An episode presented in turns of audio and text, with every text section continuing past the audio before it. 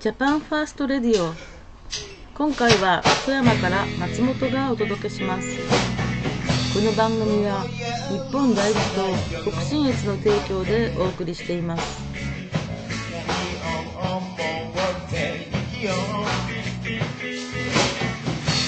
この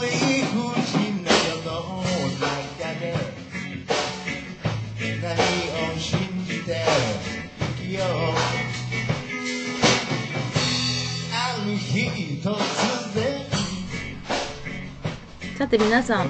もう令和も3年目となりました。最近は令和というより西暦で語る人が多いような気がするのは気のせいでしょうか。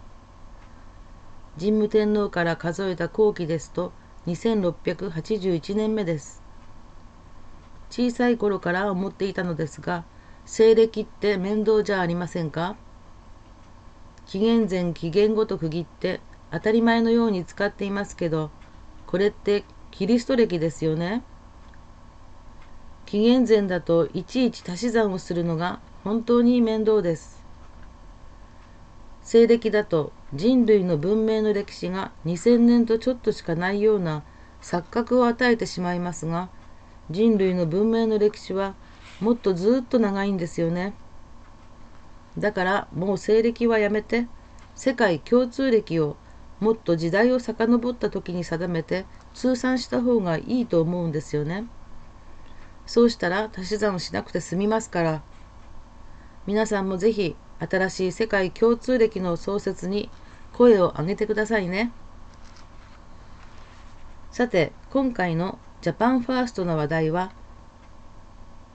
今日の話題は、まあ、ニュースいくつもあるんですが、その中で多文化共生に関するニュースがいくつもあります。その中からいくつか紹介したいと思います。まず1番がこれです。昨日昨日のニュースなんですけれども、法務省がさらなる多文化共生へというニュースです。昨日記者会見で上川陽子法務大臣が本日外国人材の受け入れ強制に関する関係閣僚会議において関係閣僚会議のもと外国人との共生社会の実現のための有識者会議を開催することが決定されました。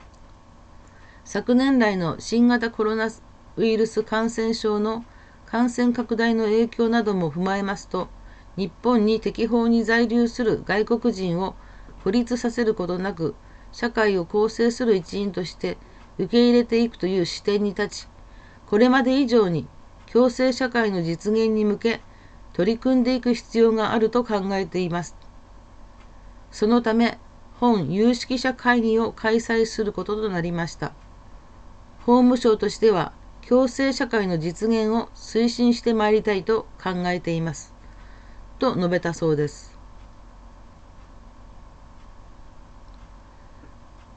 え、この外国人との共生社会の実現ということなんですが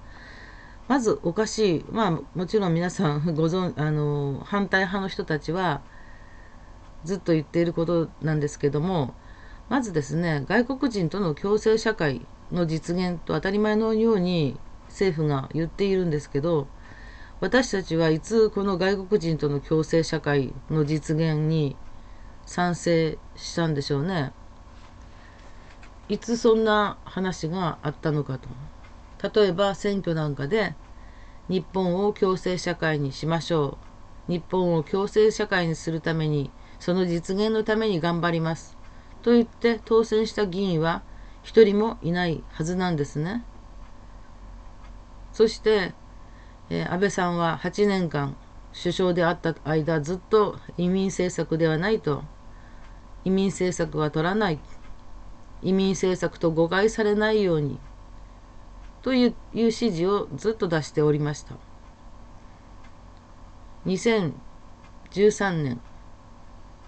の終わりぐらい2014年の頭ぐらいに、えー、安倍政権いよいよ移民政策に本格的着手という報道が出ましたそのそしたらその直後に安倍さんはそこまで行っても委員会という番組に出て移民政策には反対だと言ったんですね。そしてそれを見た支持者の人たちは大喜びをして安倍さんは移民に反対している。私は移民に反対です。安倍さんも移民に反対している。安倍さんでよかった。安倍さん頑張れ。と言ってみんなが応援していました。私たちは移民政策に反対する会というのを作り、講演会などを開催する中で、安倍政権が国家戦略特区という政策の中で移民へのさまざまな規制緩和を行い、これをやがて全国でやり出すから、国家戦略特区でやっている間に反対して潰してしまわなければ、そのための世論喚起をしなければ、日本は移民国家に邁進していくということを散々訴えたつもりでしたが、講演会に来てくださった参加者の皆さんの大半は、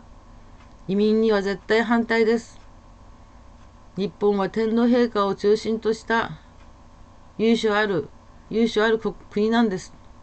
この日本の国体を守りたい。だから、移民政策には絶対反対なんです。安倍さん頑張れって言っていました。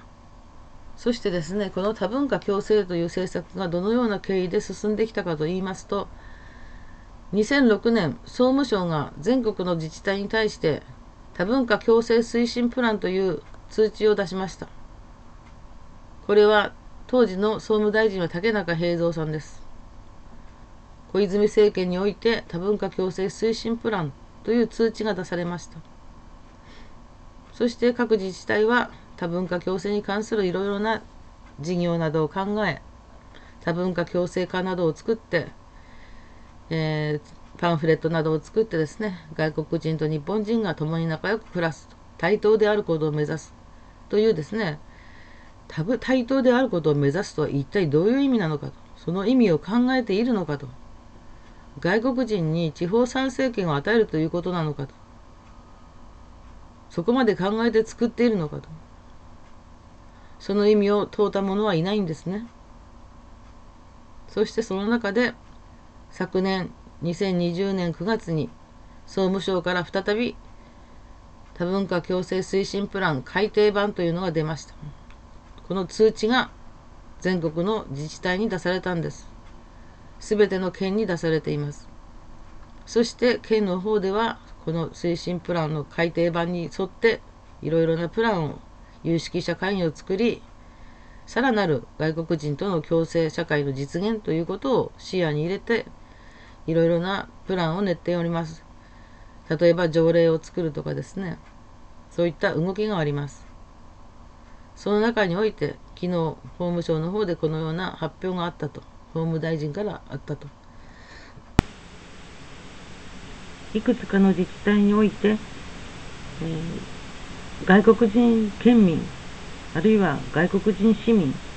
あるいは地球市民といった言い方を採用している自治体が見受けられます。国民の定義を見ますと、日本国籍を持つ人となっています。これに準じるならば、県民や市民もまた日本国籍を持つ人と考えるべきではないでしょうか。しかし、なぜ地方自治体は、あえて、外国人県民、外国人市民という言い方をするのでしょうか。これは、日本国籍を持たない外国人にいずれ地方参政権を与えよう、そういう方向を向いているというふうに捉えられると思うのです。そうでないならば、普通に外国人、住民という言い方で十分なはずです。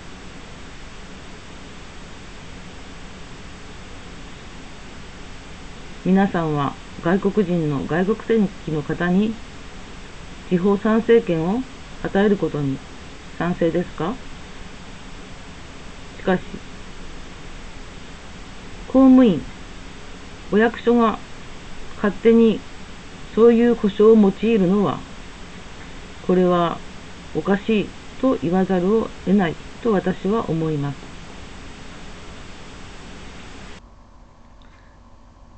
そして私は県庁の方にですね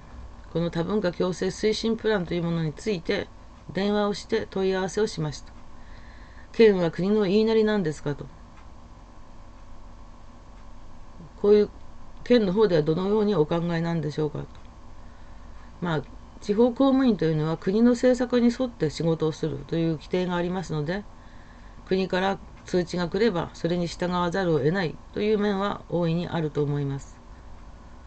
県庁の人はこのように言われました。国からそういう推進プラン、まあ、通知が来た場合、えー、担当部署がそれに沿ったプランを作り上げると。そしてそれを県議会に出しますと。県議会の方で承認されればプランが実現します。で私は聞きました。では県議会から質問や反対があった場合はどうされるんですか？と質問や反対があった場合は一旦持ち帰ってプランを練り直します。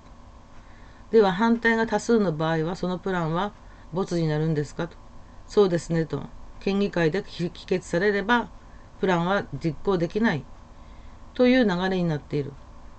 しかしその担当者がおっしゃるには今まで県議会において多文化共生というものに対して質問や反対があったことは一回もないということでした。その時私はその話を聞いてなぜ議員を出さなければいけないのかということを痛感しました。議会が議会だけなんですね。そういったものを止めれるのは議会なんです。例えば住民とか県民とかから何何かに対して陳情などが多く反対の意見が多ければまたそれも議員が議員が県議会でそれを取り上げてそして否決までいけばプランは潰れるということなんですね。住民の声であれ国の通知であれ県議会を通して否決されたり可決されたりしているということなんですね。ここに私たちが議員を送り出さなければならないという大きな理由があるわけです。この県の取り組みに対して私たちは県の方にあるいは県議会の方に陳情書を出す予定にしていますがやはり議員というものを送り出さなければ決して国はいい方向に向かっていかないということがこの県庁の方との電話での会話を通じて私はそれを痛感しました。先日の多文化共生に関する報道は例えば北海道は普通の日本語ではない優しい日本語と多文化共生を推進する。静岡県はブラジルフィリピンの外国人県民のコロナ影響調査を行った。などまた愛知県は多文化共生多文化子育てサロンを普及に取り組んでいると。静岡県は企業のインドネシアの高度人材の採用を支援している。など多くの多文化共生への取り組みについて報道がありますがこれははっきり言って小さい報道なのでほとんどの人がそういった報道に触れることがない。自分で検索しまくらなければ出てこないようなポジションで報道されています。国民の7割が知らない間に多文化共生という政策が密かに進んでいると。移民問題に詳しいある方は移民政策よりむしろこの多文化共生政策の方が恐ろしいということを理解しなければならないと述べておられます。私もそのように思い思っております。よく多文化共生のことをよく知らない人は、えー、たくさんの日本人がいる中にごく少数の外国人がいて外国人であることを理由に差別されたり偏見を持たれたり理解されないといったことがないように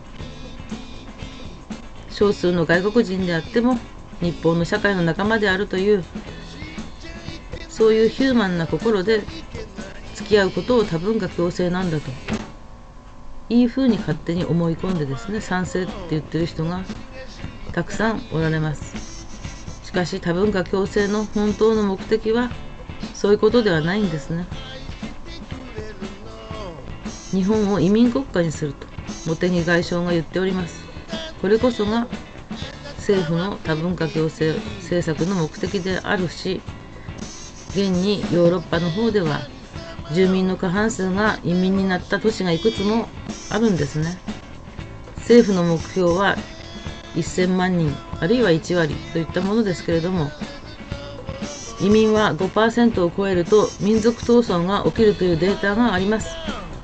1割になれば暴動になります。そういったデータがあるんです。ましてや1割でとどまるという保証はないわけですね。1割といっても出生率の高い民族がおれば例えばイスラム教徒は一夫多妻を奨励しています。ドイツなんかでイスラム教徒が13歳の少女を妻に迎えたと。それも何番目かの。それをドイツの方で取り締まれないと。イスラムはイスラム教徒はイスラム法で裁くことを要求しているわけですね。人数が少ないうちはおとなしくしているかもしれませんがそのようにヨーロッパのように過半数がそういった人たちになると自分たちの主張を言うわけです。決して日本の法や伝統文化に従うということはないんですよ。ないんです。人間は自分のために生きているのでありよその国へ行ってそのよその国の発展のために頑張ろうなんて思う思うという前提で受け入れるのはおかしいんですね。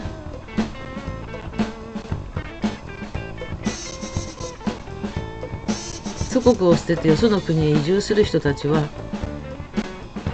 自分の野心といいますか自分の幸せを追求してやってくるわけですわざわざね自分の祖国を捨ててねそして自分の母語をね傍らに置いてですよ。日本語を学んでね日本のために頑張ろうというそんな気持ちで日本に来る人なんていませんから。自分の国では食べていけないとか日本の方が暮らしやすそうだとか日本へ行けば福祉があるとかそういう理由で来る人が大半なんですよ。日本が豊かだと思うから来るのであってね。そういう人たちをね日本語を教えて日本人に仕立て上げようなんてはっきり言ってそれこそが差別じゃないんでしょうか。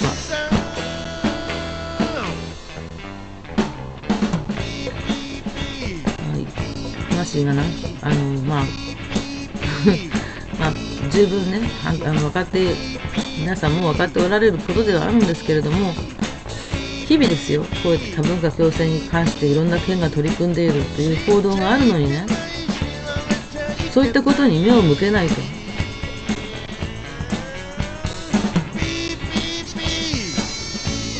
もっと目を向けましょうよと。自分の県がどんなことをしているのか。自分の県に取り組みましょうと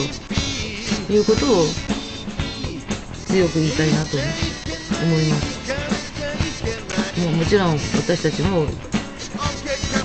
自己反省を込めてですね。